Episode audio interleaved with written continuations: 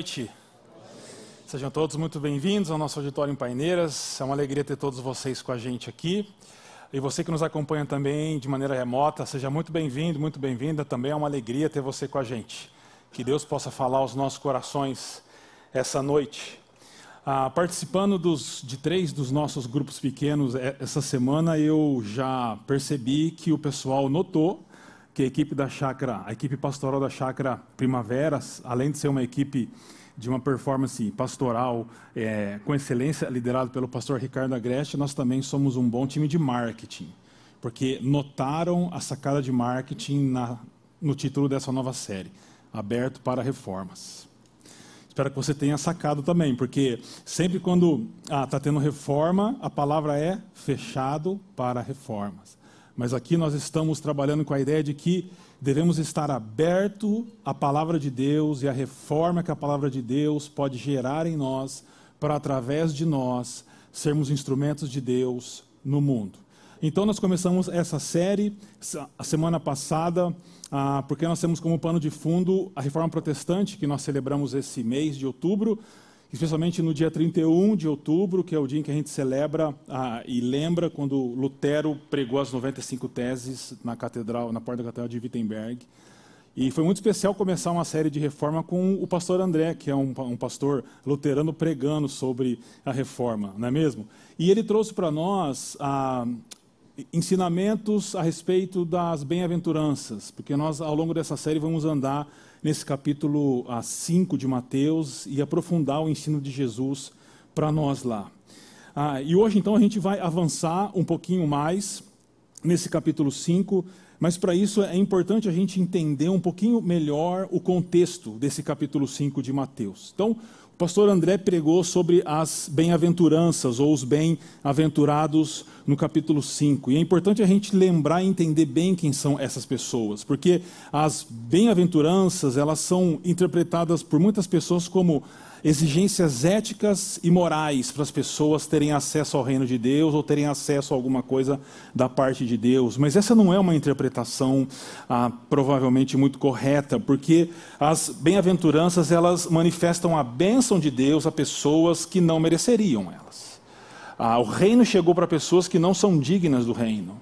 As pessoas recebem o reino não porque elas têm algum tipo de habilidade ou porque ela tem algum tipo de credencial, mas o reino de Deus chegou na pessoa de Jesus para essas pessoas. Por isso é importante a gente entender bem quem são esses bem-aventurados. E o Dallas Willard, um teólogo, um professor que morreu há alguns anos, um livro muito interessante chamado A Conspiração Divina, onde ele trata um pouco do Sermão do Monte, ele diz o, o seguinte a respeito dos bem-aventurados: essa gente humilde, desprovida de qualquer das características que as pessoas insistem serem necessárias, olha agora o que ele diz, são os únicos que podem efetivamente fazer o mundo dar certo. Essas pessoas que são pobres em espírito, essas pessoas que têm fome e sede de justiça, essas pessoas que são mansas, essas pessoas que são vulneráveis, essas pessoas que são ah, limitadas, essas pessoas são abençoadas por Jesus e são as únicas que podem efetivamente fazer o mundo dar certo. Essas pessoas, na sequência, Jesus diz: essas pessoas são sal da terra e luz do mundo. E essas pessoas então têm, ah, elas são enviadas para o mundo para influenciar o mundo e elas farão isso através de uma obediência radical ao discipulado de Jesus, que é o que nós vamos ver nas próximas semanas, nos próximos textos que nós vamos aprofundar.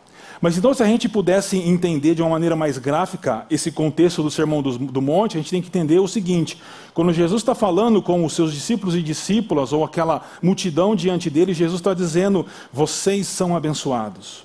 O reino chegou até vocês. Porque se vocês lerem com atenção, a primeira bem-aventurança e a última, ela é presente, ela é no verbo presente, ou seja, bem-aventurados os pobres de espírito, porque deles é o reino dos céus, e bem-aventurados os perseguidos por causa da justiça do reino, porque deles é o reino dos céus. O reino dos céus para essas pessoas não é apenas uma realidade futura, mas já é uma realidade presente. E as bem-aventuranças entre a primeira e a última, elas são futuras. Bem-aventurados aqueles que têm fome e sede de justiça, porque verão a Deus, ou ah, serão satisfeitos. Bem-aventurados os puros de coração, porque verão a Deus. Então, essas pessoas, elas recebem o reino pela graça de Deus, elas são garantidas por Jesus de que os seus anseios e desejos puros vão ser um dia concretizados, ou seja, essas pessoas estão sendo abençoadas por Jesus. E na sequência, essas pessoas então são enviadas por Jesus ao mundo como sal da terra e luz do mundo para pessoas que devem influenciar o mundo. Mas olha que interessante. A última bem-aventurança é, como eu já disse aqui, bem-aventurados os perseguidos por causa da justiça do reino, ah, porque deles é o reino dos céus. E aí Jesus expande um pouco mais isso e diz: Bem-aventurados aqueles que são perseguidos por minha causa. E ele diz: essas pessoas perseguidas por minha causa, elas devem se alegrar, elas devem experimentar júbilo por causa disso. E na sequência ele vai se dirigir aos seus discípulos e discípulas e à multidão que está ouvindo, vai se dirigir àquelas pessoas que serão perseguidos por essas pessoas, e, e, ao invés dele dizer assim, então escondam-se dessas pessoas, então evitem as ruas, evitem se relacionar com as pessoas, afujam dessas pessoas, o que Jesus diz é o seguinte: vocês serão perseguidos por essas pessoas, mas vocês devem ir pelo mundo, vocês devem penetrar o mundo, vocês devem penetrar as, as esferas do mundo, inclusive onde essas pessoas que perseguem vocês estarão, e vocês devem, no meio dessas esferas, no meio dessas pessoas, serem sal da terra e luz do mundo. Esse é o ensino de Jesus. A gente olhando para essa estrutura, a gente lembra o chamado de Abraão. Deus chama Abraão e ele abençoa Abraão para que Abraão seja uma bênção para as nações. Israel, uma consequência de Abraão no Antigo Testamento é a mesma coisa. Israel é abençoado por Deus para abençoar as nações. E agora Jesus chama seus discípulos e discípulas e aqueles que estão diante dele dizendo: Vocês são abençoados para irem pelo mundo e abençoar o mundo através de uma forte influência. Porque nós vivemos num mundo e numa cultura de influências. Por isso quero conversar com vocês hoje sobre aberto para reforma em meio a uma cultura de influência. Porque eu fico meio frustrado que na minha época, quando eu era criança, eu ah, se perguntava para algum menino, por exemplo, né, e eu era um deles, o que você quer ser quando crescer? E a resposta de 99,9% deles era Quero jogar um futebol. Quero ser um jogador de futebol. Essa era a minha resposta também. E aí hoje você pergunta para os meninos, para as meninas, o que, que elas querem ser quando crescer? A resposta de boa parte deles é eu quero ser influencer.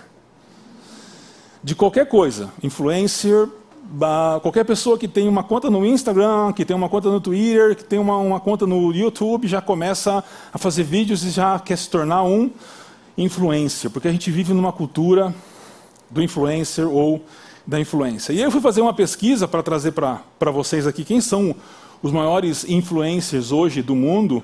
E de acordo com os números, uh, o maior influencer hoje do mundo uh, no Instagram é o Cristiano Ronaldo, com, uma, com 607 milhões de seguidores. 607 milhões de seguidores. Então, ele, pela quantidade de seguidores que ele tem, ele é uma, o maior influencer hoje no Instagram no Instagram. Seguido pelo Messi. O Messi tem 488 milhões de seguidores. Acho que só aqui o Cristiano Ronaldo ganha do Messi, mas ganhou aqui. Mas o Messi também tem muitos seguidores.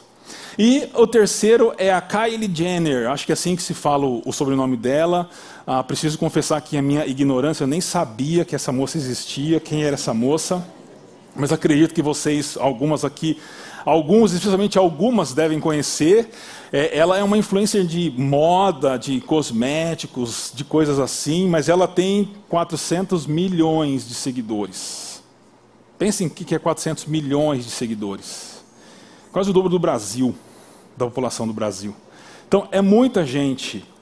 Mas a gente tem que sempre lembrar que esses influencers ou é, influenciadores atuais como o Cristiano Ronaldo, como o Messi, como a Kylie Jenner, ou outros que provavelmente você segue no Instagram, no, no Twitter, ou no YouTube, ou no TikTok, ou em outros que existem por aí, ah, eles, eles só manifestam uma influência mais profunda que norteia a nossa sociedade há alguns séculos e, por exemplo, a gente pode ver essas ideias nesses pensadores que eu apresento aqui. Há outros, certamente, mas eu trouxe só alguns deles, por exemplo. René Descartes com a célebre frase dele dizendo: penso, logo existo. E aí ele ah, traz a estrutura de que a realidade externa é fruto do que a gente pensa internamente. E tem gente que diz, ah, mas isso aí não faz muito sentido, mas hoje você tem toda uma construção de gênero e transgênero baseado nessa ideia de Descartes, de que a realidade imposta pelo corpo ou pela realidade de nós não importa, o que importa é o que eu construo a partir de mim mesmo. Ou você tem Arthur Schopenhauer com a sua ideia de que nós somos escravos dos nossos desejos e não tem o que fazer, a gente tem que atendê-los de um jeito ou de outro, e isso nos lança num pessimismo absurdo. Ou você tem Nietzsche que chega chutando uma porta e dizendo que tudo que existe é uma grande, é um grande desespero, é, é, é uma grande, é uma grande não faz sentido nada, então a gente precisa a, cair dançando, é a expressão que Nietzsche usa, sermos um super-homem no sentido de ser um além humano para lidar com as demandas da vida que não fazem sentido, mas a gente tem que viver a vida e tem que encontrar sentido nisso. Né? E por fim vem aqui ah, o Foucault, que pegando toda essa bagunça que esses caras fazem, constrói a, a teoria da, da estrutura de poder, das relações de poder entre nós. Essas pessoas e outras, elas constroem uma rede de influências que não são só pensamentos filosóficos, mas são, é, são correntes ou ah, movimentos espirituais que influenciam o nosso mundo e a nossa vida hoje. E esses influencers mais badalados e mais comuns, eles de uma forma ou de outra refletem esse estilo de vida, ah, esses pensamentos, essa, esse fluxo espiritual que esses homens e mulheres trouxeram para nós hoje. Então nós vivemos em uma cultura da influência. Agora, o que é influência segundo Jesus? Para Jesus. Então esse é um texto nosso de hoje, Mateus 5, 13 a 16, que diz assim: Vocês são o sal da terra, mas se o sal perder o seu sabor, como restaurá-lo? Não servirá para nada, exceto para ser jogado fora e pisado pelos homens. Vocês são a luz do mundo. Não se pode esconder uma cidade construída sobre o um monte, e também ninguém acende uma candeia e a coloca debaixo de uma vasilha. Ao contrário, coloca no lugar apropriado e assim ilumina todos os que estão na casa. Assim brilhe a luz de vocês diante dos homens, para que vejam as suas boas obras e glorifiquem ao Pai de vocês que está nos céus. Para Jesus, então, depois de abençoar seus discípulos e discípulas, ele diz: Agora vocês, como sal da terra e luz do mundo, precisam influenciar a cultura e a, e a sociedade na qual vocês estão inseridos. Mas tem um questionamento do grande John Stott, teólogo britânico que morreu há algum tempo, ah, que é importante para nós hoje. Ele diz assim: não devemos perguntar o que há de errado com o mundo. Esse diagnóstico já foi dado, a gente sabe o que, que é, qual é a razão disso. Em vez disso, devemos perguntar o que aconteceu com o sal e a luz. O que aconteceu com o sal e a luz? A gente não precisa ficar tentando descobrir o problema do mundo, isso a gente já sabe. Mas o que aconteceu com os discípulos e discípulas de Jesus, enviados como sal da terra e luz do mundo para o mundo? Então, olhando para esse texto, primeiro para a estrutura dele, porque a, a maioria das pessoas in, in, entende que quando Jesus diz que nós somos o sal da terra e a luz do mundo, ele está colocando isso de maneira paralela. Então, nós somos sal da terra e luz do mundo e as coisas andam assim. Mas acho que uma leitura mais atenta desse texto mostra para nós a seguinte estrutura: que nós somos sal da terra, e se nós formos o sal da terra, então nós conseguiremos ser luz do mundo, porque o sal da terra está ligado com, que, com quem somos, e a luz do mundo está ligado com o que fazemos. Há três razões para esse fluxo, para defender essa ideia desse fluxo. Primeiro é o seguinte: só há uma possibilidade negativa quando Jesus fala do sal. Quando Jesus fala da luz, não há uma possibilidade negativa. Há dois fatos. E essa é a segunda razão. Quando ele fala da luz, ele diz: a, a luz brilha, né? a candeia a, e, a, e a cidade sobre o monte, que a gente vai conversar logo mais. E a terceira razão é porque há só um, um imperativo no texto, que é o imperativo brilhe. Brilhe. Não há o imperativo salgue, mas só o imperativo brilhe. Então parece que a construção de Jesus é: se nós formos sal da terra, nós seremos luz do mundo.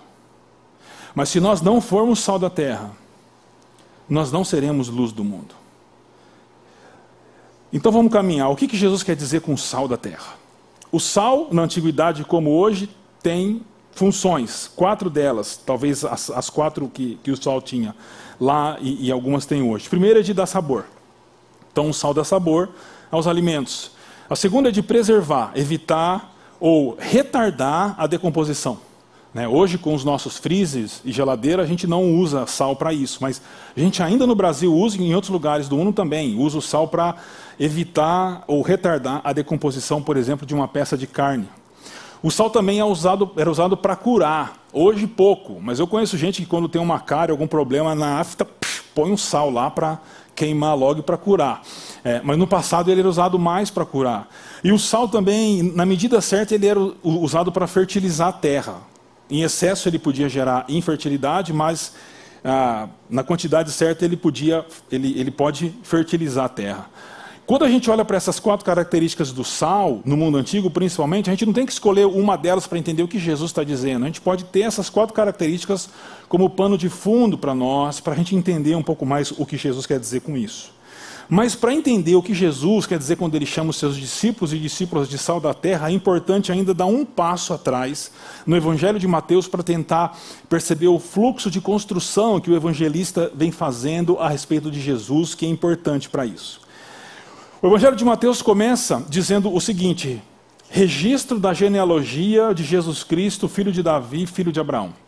Então, logo no início, o evangelista já conecta a história de Jesus à história de Israel através de Abraão, o pai da fé, e através de Davi, o grande rei de Israel. Só falta aí a pessoa de Moisés, que junto com esses dois são as três grandes figuras de Israel no Antigo Testamento. À medida que você vai lendo a introdução do Evangelho de Mateus, que compreende os primeiros quatro capítulos, você vê primeiro que Jesus, ainda pequeno, é levado para o Egito pelo, pelo seu pai e trazido de volta depois da morte de Herodes, numa relação simbólica com Israel, que foi para o Egito e depois foi tirado do Egito por Deus através de Moisés, porque Jesus é o cumprimento das profecias de Israel. E ele vai adiante ainda, e Jesus passa pelo batismo, através lá de João Batista, numa referência simbólica também, a travessia de Israel pelo Mar Vermelho. Quando Deus abre o mar Israel passa pelo mar, ali é um símbolo do batismo. E Jesus é um símbolo de Israel passando pelo batismo também. E Jesus, depois do batismo, vai para o deserto para passar 40 dias sendo tentado pelo, pelo diabo, da mesma forma que Israel passa pelo batismo e vai 40 anos pelo deserto enfrentar tentações. Israel falhou, mas o novo Israel, Jesus, não falhou, ele cumpriu tudo. É por isso que nesse bloco de introdução você lê algumas vezes o evangelista dizendo, e assim se cumpriu. E assim se cumpriu a palavra do profeta, e assim se cumpriu a palavra de Deus. Você vê algumas vezes acontecendo isso, porque Jesus é o cumprimento do Antigo Testamento. Esse é o pano de fundo no qual a gente tem que ler quando Jesus diz: Vocês são o sal da terra.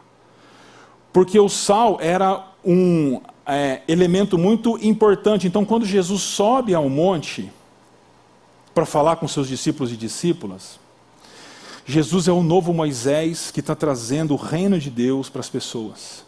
Assim como Moisés subiu ao monte e trouxe as tábuas da lei, Jesus sobe ao monte e agora traz o reino de Deus aos seus discípulos e discípulas.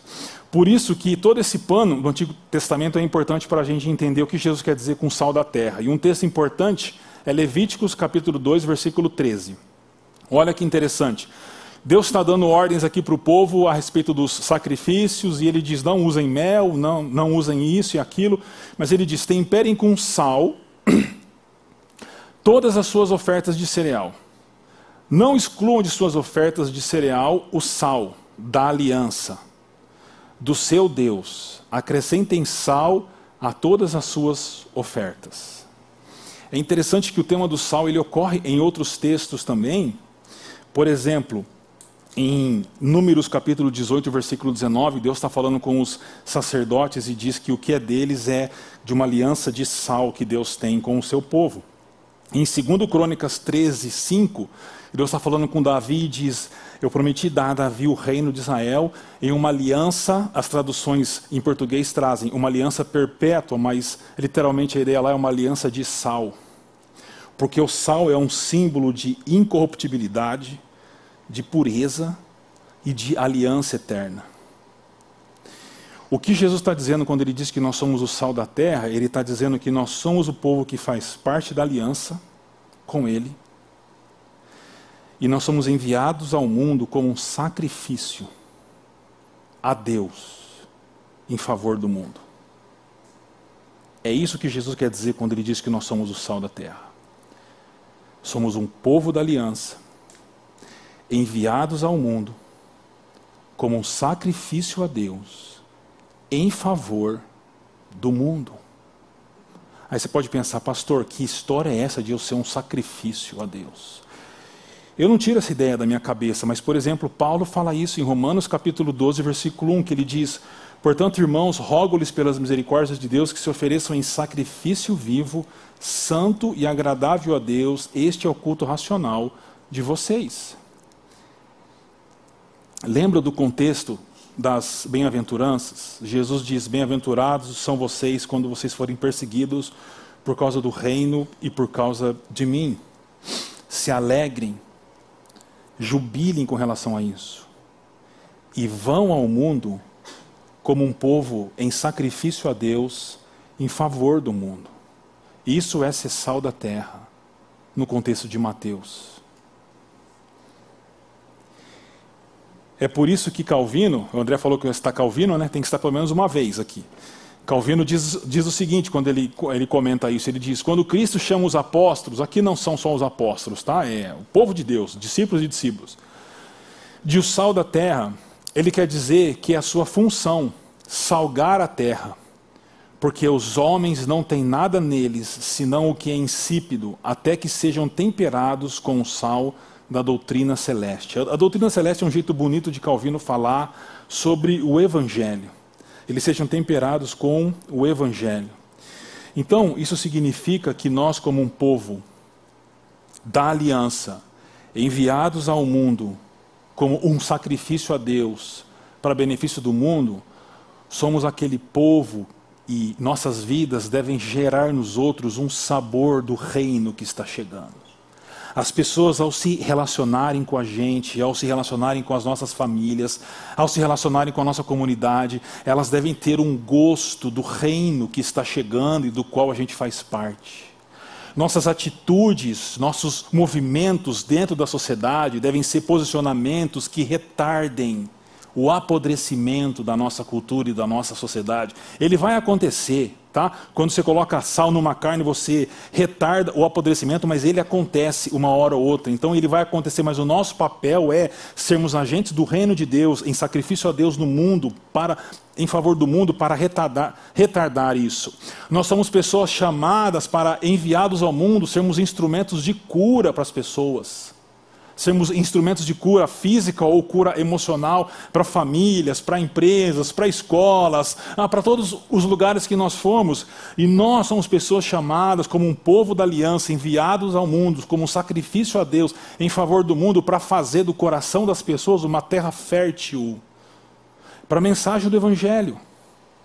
Nós somos chamados por Deus para sermos sal da terra, um povo enviado em sacrifício ao mundo em favor do mundo.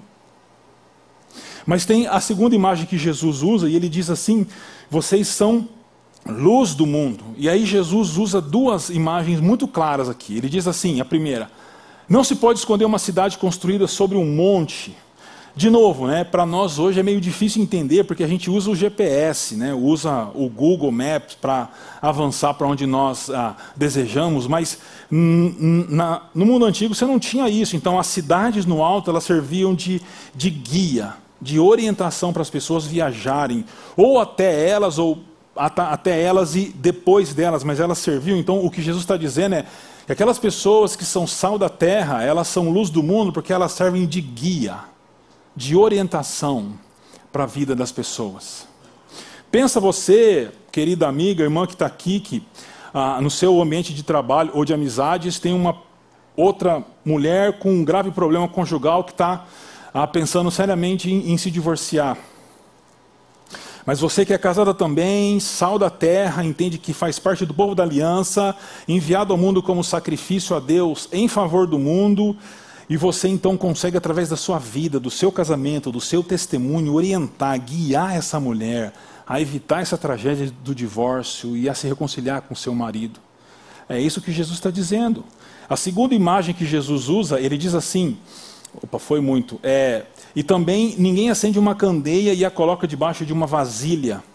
Ao contrário, coloca no lugar apropriado e assim ilumina a todos os que estão na casa. As casas naquele tempo não eram como as nossas, cheias de cômodo, então uma vela que se acendia no meio daquela casa, ela era toda iluminada. E o que Jesus está dizendo é: vocês são como uma candeia que ilumina todas as coisas. Ou seja, somos luz do mundo para, para prover, para gerar luz àquelas pessoas que estão nas trevas. Pensa você que é envolvido em alguma área de negócios e que Pessoas geralmente fazem negócios ali, algumas vezes debaixo da, da lei, para evitar pagar alguns impostos, e você é convidado a participar disso, mas você, como sal da terra, diz o seguinte: não, obrigado, obrigado, não, não farei isso, não farei isso, ah, não irei por esse caminho escuro, e com essa atitude sua, você traz luz àquele momento, você traz luz àqueles corações, você traz luz àquelas vidas mostrando para aquelas pessoas o caminho que elas devem trilhar. E aí Jesus vai para o único imperativo do texto. Então ele diz: Vocês são luz do mundo, assim brilhe. Esse é o único imperativo do texto. A luz de vocês diante dos homens, para que vejam as suas obras, as suas boas obras e glorifiquem ao Pai de vocês que está nos céus. Tanto esse verbo vejam quanto esse verbo glorifiquem, eles são verbos numa estrutura verbal do grego que a gente chama de subjuntivo, que dá a ideia de uma possibilidade, não de uma realidade. O que Jesus está dizendo é: se vocês forem sal da terra, então vocês serão luz do mundo, e vocês brilharão diante das pessoas, e as pessoas verão suas boas obras, e as pessoas glorificarão o Pai de vocês nos céus. E dessa forma, a nossa vida revela o Pai às pessoas. E é interessante que, se você faz uma pesquisa desses verbos ver e glorificar, no Evangelho de Mateus, você encontra duas vezes eles é, ocorrem juntos. Né? Uma em Mateus 9,8, que há a cura de um homem, e diz assim: Ele, esse homem que foi curado, se levantou e foi. Vendo isso, a multidão ficou cheia de temor e glorificou a Deus que dera tal autoridade aos homens. Jesus cura, a multidão vê e glorifica. Mais para frente, em 15:31, o texto diz: O povo ficou admirado quando viu os mudos falando, os aleijados curados, os mancos andando e os cegos vendo. E louvaram, ali é uma questão só de tradução, é, é a mesma palavra para glorificar. Louvaram o Deus de Israel. O que Jesus está dizendo para nós é o seguinte: que o que ele faz, nós somos enviados ao mundo para fazer. O que ele faz, agora ele faz através da igreja. Agora ele faz através do seu povo. Lembra a frase do Dallas Wheeler, logo no começo? Essas pessoas humildes, pobres, vulneráveis, que têm fome e sede, são as únicas pessoas que efetivamente podem fazer esse mundo dar certo. A gente já orou essa noite aqui por causa da guerra entre os palestinos e os israelenses. E não há solução para essa guerra política. Não há solução econômica para essa guerra. A única solução para essa guerra é homens e mulheres que foram abençoados por Jesus, trazidos para o reino e são enviados como sal da terra e luz do mundo, gerarem a aproximação entre palestinos e israelenses. Não são os governos que vão resolver essas coisas. Não é o desenvolvimento econômico que vai trazer solução para os nossos problemas. Só o povo de Jesus, enviado como sal da terra e luz do mundo. Por isso tem uma é, a conclusão do Rodolph Scannenberg.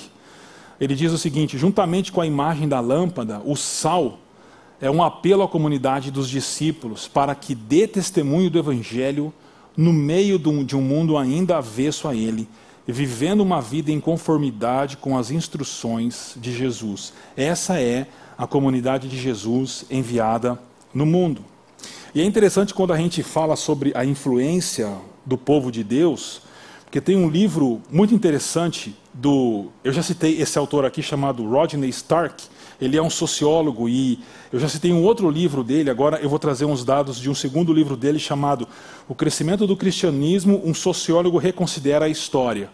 E ele mostra como que a igreja foi crescendo de número dentro do Império Romano nos primeiros séculos ah, do cristianismo. Né? Então, olha que interessante, você tem aqui a linha da história e você tem ali ah, na década de 40 mais ou menos mil pessoas. Né? Tem a, teve aquela conversão de Atos, um irmão hoje me chamou a atenção para isso. Então, mil, três mil pessoas ali na década de 40 do, do primeiro século ah, eram seguidores e seguidoras de Jesus. Isso dá uma média de 0,0017% de pessoas. Quando você chega no ano 100, a média de mais ou menos um pouco mais de 7 mil pessoas dentro de todo o Império Romano ah, que passaram a seguir a Jesus, então homens e mulheres que passaram a seguir Jesus, dá 0,126%. Quando a gente chega no, no, ano de, no ano 200 depois de Cristo, esse número saltou para 217 mil pessoas, então já era 0,66% da população romana ah, que já tinha se tornado seguidor, seguidora de Jesus. Né? Quando chega a 50 anos depois, esse número sobe para 1 milhão 171 mil pessoas, 1,9 ah, de todo o Império Romano já tinha se tornado cristão. Quando você chega aqui no, no, no, ano 300 depois de Cristo, esse número é quase 6 milhões e 300 mil pessoas, que dá 10,5% mais ou menos do Império Romano.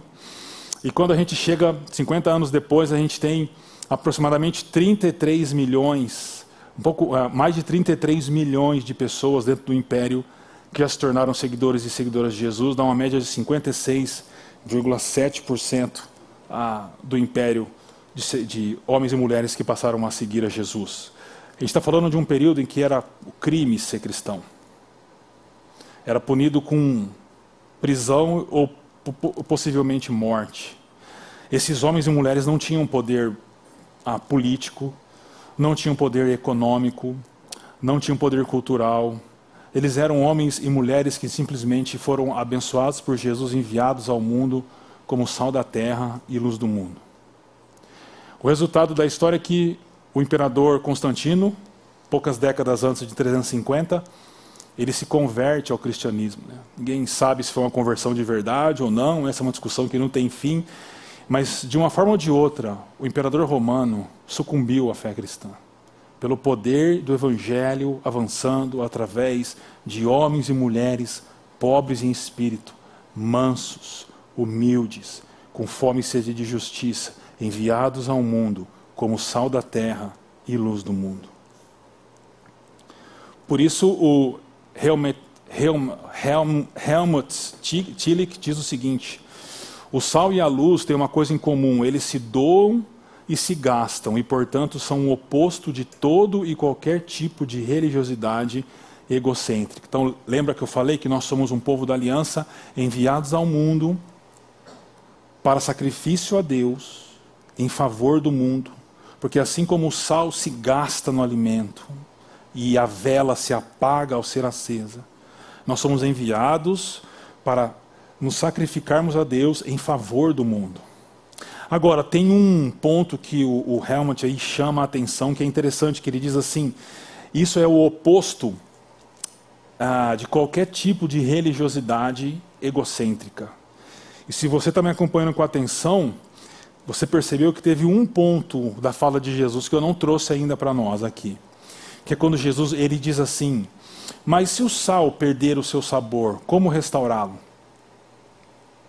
Não servirá para nada, exceto para ser jogado fora e pisado pelos homens. E se o sal perder o valor? Aqui, os, os químicos podem dizer assim: ah, pastor, sal não perde o seu valor, porque ele não passa por transformação química. Verdade. O sal hoje que a gente tem em casa não, não passa por isso, mas o sal do primeiro século, o mais barato, que vinha do Mar Morto ou dos, dos brejos em volta, era um sal uma substância que realmente com o tempo perdia a capacidade de, de, salgar. Então, as pessoas que tinham esse tipo de sal, elas faziam o que se faz até hoje lá em Israel: pega o sal e joga na parte de cima da casa. Até para servir para evitar goteira e essas coisas. Porque a parte de cima da casa, sabe a laje? Nós brasileiros gostamos da laje, né? A laje, fazer churrasco na laje. Então, eles também têm a laje, eles fazem churrasco na laje. E quando eles sobem e usam essa parte de cima, eles pisam esse sal. Então é um sal que perdeu seu sabor, foi jogado na parte de cima da casa e foi pisado pelas pessoas. É só para isso que serve o sal que perde o valor. Mas o que significa o sal perder o valor? O seu sabor, melhor dizendo. O que significa o sal perder o seu sabor? É muito interessante que a palavra usada aqui para perder o sabor é uma palavra muito rara no Novo Testamento. Ela ocorre poucas vezes. Uma das vezes que ela ocorre é em Romanos 1, 21, 23. O apóstolo Paulo está falando sobre os idólatras e ele diz assim: Os seus pensamentos tornaram-se fúteis e o coração insensato deles obscureceu-se. Dizendo-se sábios, tornaram-se loucos.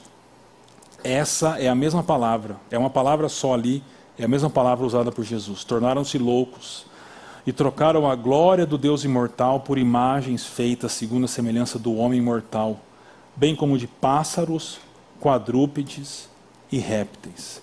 Então, quando Jesus se refere a perder o seu sabor, Jesus está falando sobre pessoas que se tornam tolas ou loucas, porque passam a viver para si mesmas.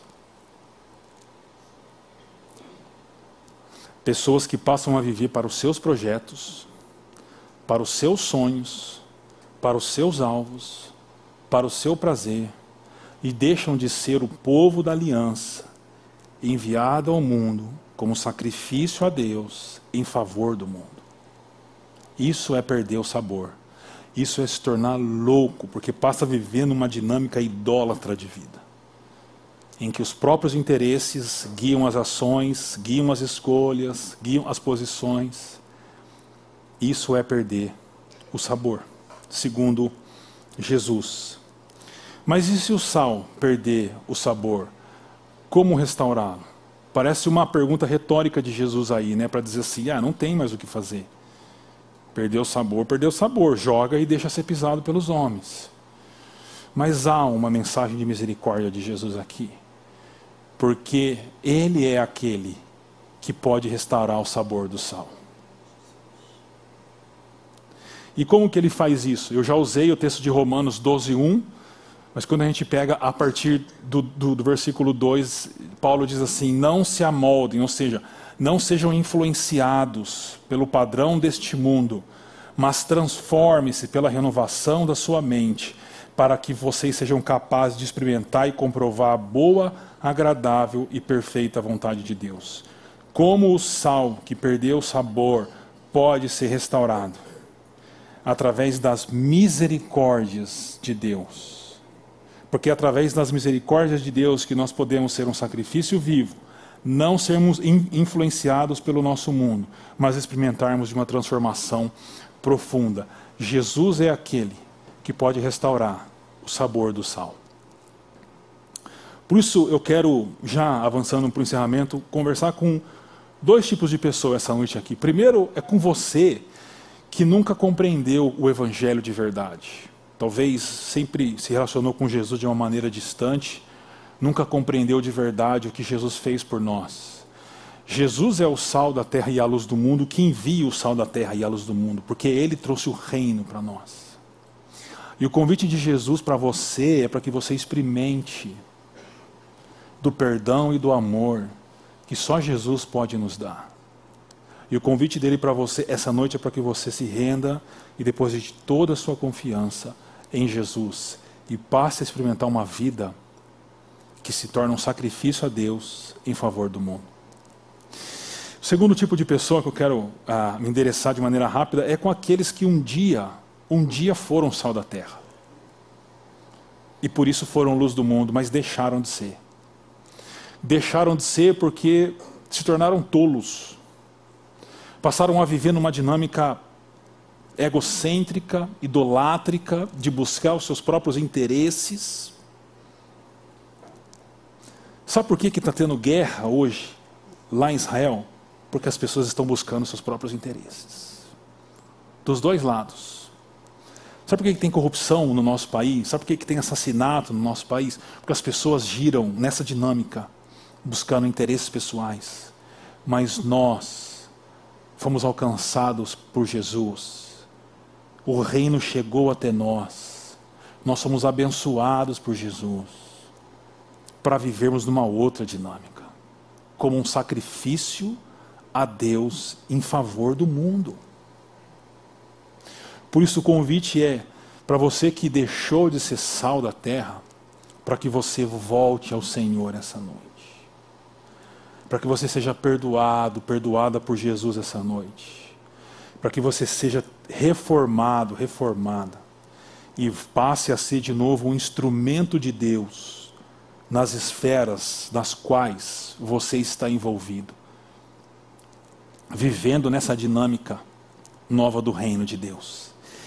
Assim viveu uma querida irmã chamada Rosa Parks. Não sei se algum de vocês aqui já ouviu falar dela. Nós a conhecemos, é, alguns sabem que eu morei com a minha família no Michigan durante dois anos. Né? E eu tive uma, um, um, ponto de discordância com o pastor Felipe quando ele pregou aqui há duas semanas. Foi uma pregação maravilhosa, mas ele disse que o Michigan é uma terra feia, né? Discordo dele. Uma terra linda. Ah, e uma vez, no inverno, lá em Grand Rapids, onde a gente morou, nós fomos numa praça, tinha uma pista de gelo para andar com os meninos lá. Depois de muitos tombos, a gente, nós percebemos que o nome daquela praça é Rosa Parks, bem no centro de Grand Rapids. E aí a gente foi querer entender por que, que é o nome dessa, dessa mulher. Tem até uma estátua dela lá alta e, uma, e um banco de ônibus atrás dela. Você vai entender por que, que esse banco de ônibus está aqui. Rosa Parks ela vivia no Alabama e em dezembro de, 1900, de 1955 ela tomou um ônibus e dentro dos ônibus havia uma faixa no meio do ônibus que separava o lugar onde os brancos poderiam sentar e onde os pretos poderiam sentar. Ela entra no ônibus, o ônibus ainda está vazio, ela senta na primeira fileira depois da faixa, no lugar em que a lei permitia ela, como uma mulher preta, sentar. Mas o ônibus avança, ele vai enchendo de gente e o motorista nota que tem três homens brancos de pé no ônibus. Então ele para o ônibus, ele pega a faixa que dividia as pessoas e ele afasta a faixa, passando o banco em que a Rosa Parks está sentada para o lado, para a parte do que os homens brancos devem sentar. Estava Rosa Parks e mais dois homens pretos sentados. Os dois homens pretos se levantam e vão para trás. Ela ela se levanta, mas para ir para a janela do ônibus. Então ela chega na janela do ônibus, ela se assenta e o motorista diz para ela: Por que, que você não se levantou? E a resposta dela foi: Porque eu não devo me levantar. Ela foi presa, porque chamaram a polícia. No dia seguinte, o movimento já de direitos civis, que era estava iniciando pagou, ela foi solta, mas a partir daquele evento começou o um movimento de boicote aos ônibus no Alabama por 381 dias. E quem passou a fazer parte desse movimento foi o Dr. Martin Luther King Jr. No ano seguinte, em 1956, a Suprema Corte Americana decretou inconstitucional a segregação racial dentro do transporte público ainda só dentro do transporte público. Depois alcançaria outros lugares. Mas porque uma mulher preta, pobre, quando foi desafiada pelo motorista, ela diz: Eu não devo levantar. Ela não falou o que eu vou falar agora, mas provavelmente estava no coração dela, porque ela era uma irmã da igreja metodista. Então, quando aquele, aquele motorista disse para ela, por que, que você não se levantou? No coração dela deve ter passado o seguinte: eu não me levantei porque o reino de Deus chegou. E já não existe diferença entre as pessoas. Eu não me levantei porque o Evangelho nos salva pela graça de Deus. E todos nós somos iguais perante Deus. Eu não me levantei porque diante do Criador somos dignos, não importa a nossa cor de pele. Eu não me levantei porque eu não deveria me levantar. E essa mulher mudou a história, porque ela foi sal da terra e luz no mundo. Essa é a foto dela quando foi presa. Ela morreu como uma senhora muito simpática no Michigan, por isso que o Michigan dá essa, faz essa homenagem para ela em 2005. O mundo não precisa de mais dinheiro, o mundo não precisa de mais a ah, política, o mundo não precisa de mais tecnologia, então, embora todas essas coisas sejam boas, o mundo precisa de mais Rosa Parks. O mundo precisa de mais homens e mulheres que entenderam o que Jesus fez por eles e são enviados ao mundo como sal da terra e luz do mundo. Que o Espírito de Deus nos reforme essa noite e faça das nossas vidas instrumentos de reforma e transformação no mundo. Por isso, Sal da Terra e Luz do Mundo em meio a uma cultura, o primeiro desafio é experimente o poder transformador do Evangelho de Jesus às vezes a gente ouve essa palavra evangelho e a mensagem do evangelho e ela se torna comum para nós, mas não há nada mais poderoso que a mensagem do evangelho de Jesus. Deus veio em nosso favor, Deus morreu por nós naquela cruz, ressuscitou ao terceiro dia, subiu aos céus e um dia ele voltará. Experimente o poder da mensagem do evangelho, que é a única mensagem que tem o poder de transformar o coração de um ser humano, mas nenhuma outra mensagem tem. O segundo desafio aqui é viva a realidade do reino de Deus. O reino de Deus para nós não é uma realidade futura, ele já chegou. Os valores, os princípios do reino, nós somos antes de qualquer coisa súditos e súditas do reino de Deus. A nossa vida deve ser pautada pelo reino e pelo rei desse reino que é Jesus. Viva a realidade do reino de Deus. E por fim, influencie suas esferas de ação, quais são as, as, as suas esferas diárias e semanais, profissionais, relacionais, familiares, ah, educacionais. Influencie essas esferas como pessoas que fazem parte do povo do pacto, que são enviados ao mundo como sacrifício a Deus em favor do mundo. A pergunta do John Stott foi: o que aconteceu com o sal e com a luz? O que aconteceu com o sal e com a luz? Eu deixo essa resposta para vocês. Que Deus nos abençoe.